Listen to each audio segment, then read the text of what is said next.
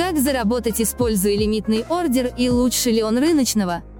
При торговле акциями, товарами, облигациями, валютами и криптовалютами вы размещаете заказ у своего брокера. Проще говоря, ордер – это инструкция вашему брокеру торговать от вашего имени. Есть несколько типов заказов, которые может разместить инвестор. Типы заказов, которые может разместить инвестор, включают рыночные заказы, лимитные заявки, стоп-приказы, ордера AOC, немедленно или отменить, AON, все или ни одного. Заказы FOK заполнить или отменить. Дневные заказы, ордера, GTC, действительны до отмены.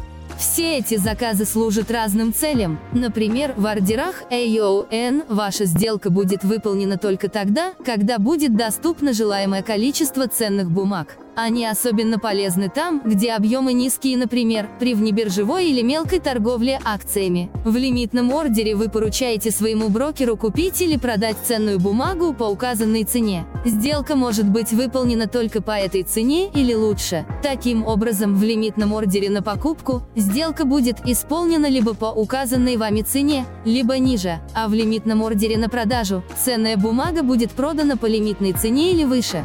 В рыночном ордере вы не указываете брокеру цену, сделка исполняется немедленно, если вы разместите рыночный ордер на покупку, сделка будет выполнена по текущей цене продажи. Рыночные заявки на продажу ценных бумаг исполняются около текущей цены предложения. Нет большой разницы в ценах спроса и предложения для ценных бумаг с очень высокими объемами. Тем не менее, спред спроса и предложения может быть широким для редко торгуемых ценных бумаг с низкой ликвидностью.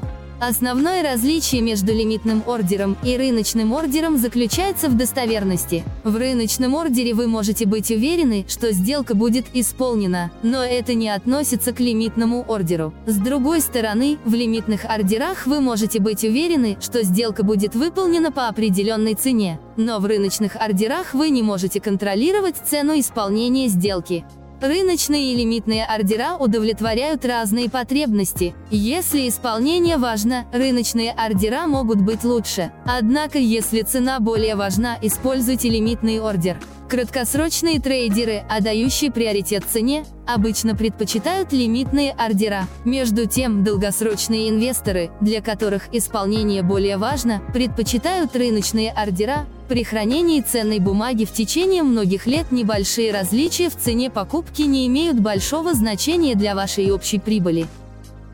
Стоп-ордере сделка выполняется по заранее указанной цене. В отличие от лимитных ордеров, они не видны рынку. При размещении большого ордера трейдеры могут предпочесть стоп-ордер, потому что видимый лимитный ордер для большого объема может повлиять на цену акции.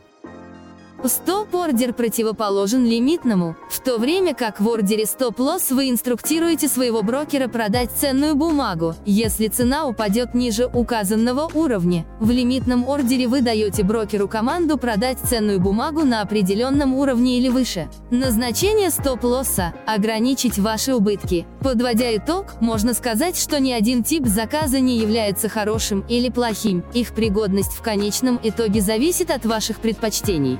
Вы можете установить приоритет исполнения и разместить рыночный ордер или установить приоритет цены и разместить лимитный ордер. Спасибо, что прослушали подкаст «Механика риска». Будем очень признательны, если вы поделитесь им с друзьями и добавитесь к нам в соцсетях.